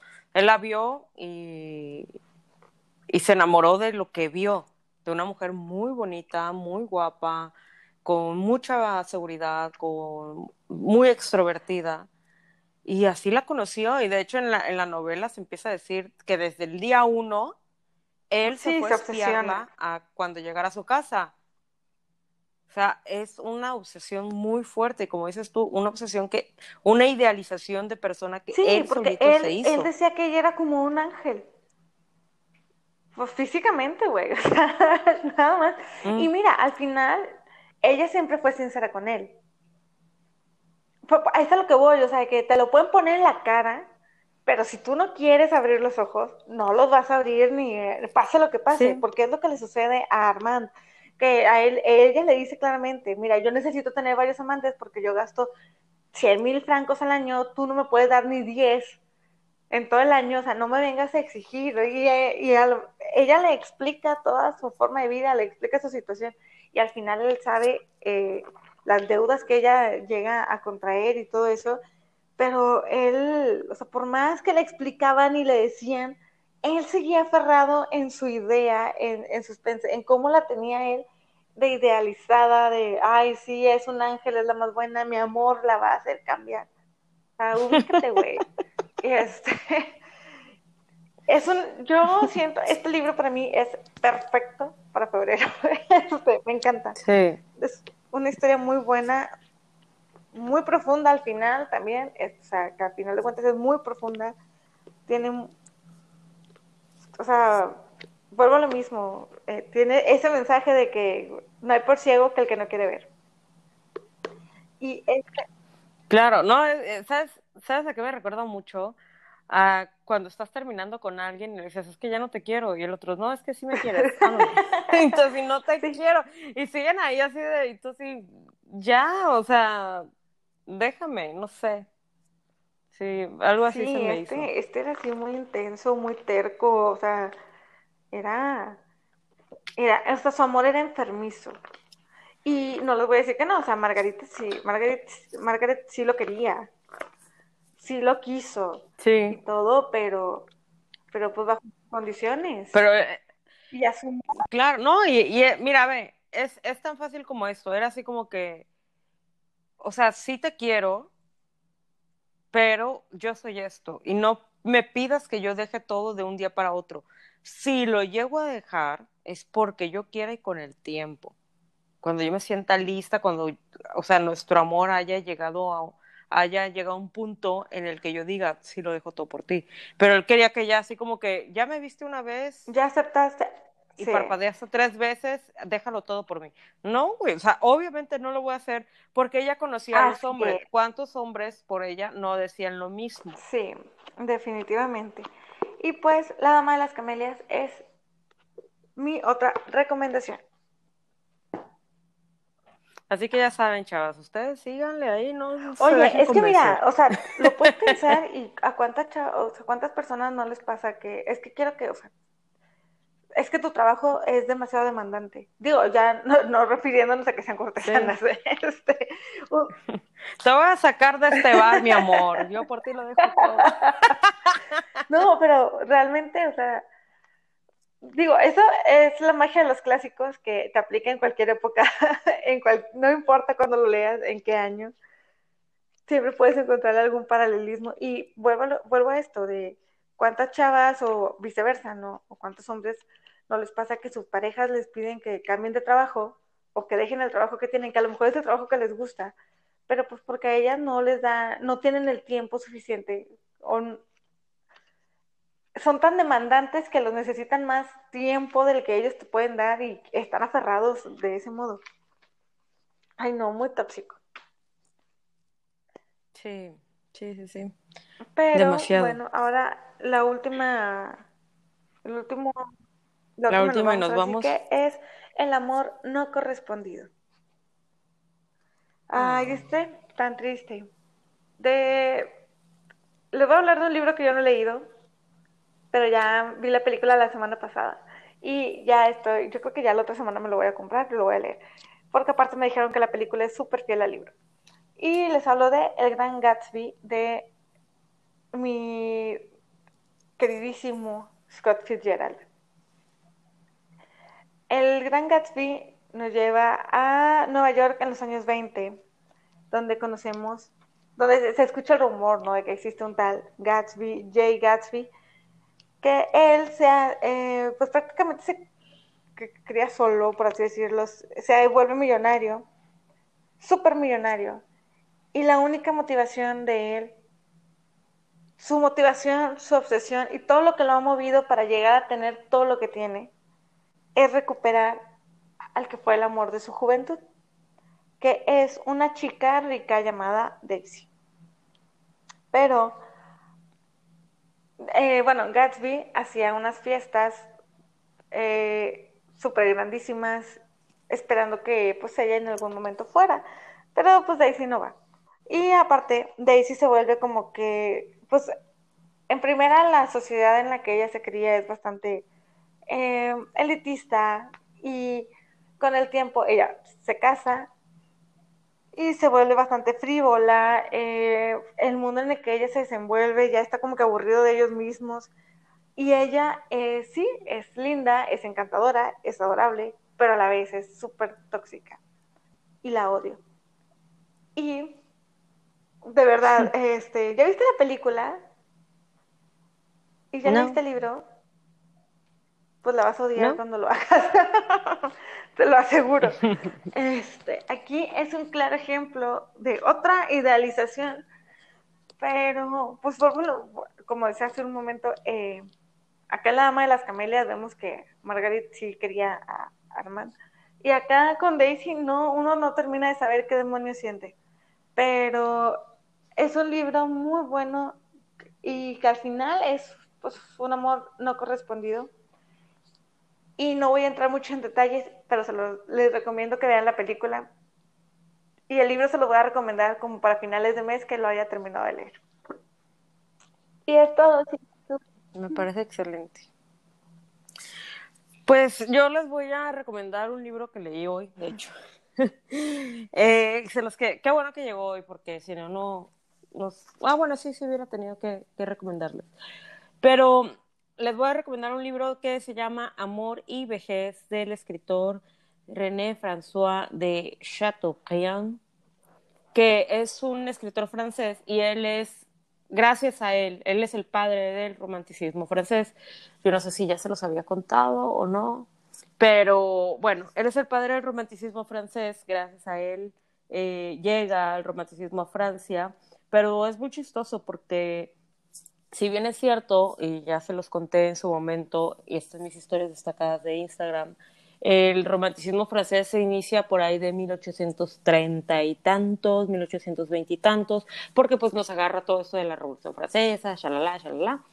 Y, eh, pero René François, eh, este joven en ese entonces, se exilia, está, se va exiliado a Londres por todo lo de la Revolución, eh, y luego regresa a Francia, se vuelve fan de Napoleón, pero bueno, se va a Londres y en ese entonces sí estaba el romanticismo en su apogeo, eh, estaba muy fuerte y con todas estas influencias él empieza a tener otro estilo de escritura. Entonces yo les estoy hablando de este amor y vejez, que no es una novela, para empezar no es una novela, es una meditación, es una carta, es muy corta, o sea, es súper cortita, pero les aseguro que van a encontrar más amor en las 13, 14 páginas que dura la meditación que en cualquier libro de mil páginas. Es una meditación sobre el amor, sobre la pasión, sobre el olvido, sobre la, la traición. Y este texto fue inédito hasta 1922. Él ya cuando lo escribe tenía como 60 años. Eh, y bueno, eh, René François fue una persona que de joven fue súper mujeriego, iba y venía con amores, pasajeros y todo, y ahorita andaba con una, acertaba y andaba con otra, etc.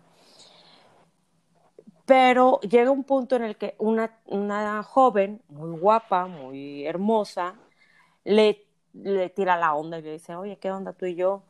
Y él ya está viejo, ya tiene 60 años, y él ya no y él ya no se siente digno de ser amado por una joven guapa. Entonces él empieza a hacer esta meditación, una contestación porque él le dice, oye, ¿sabes qué?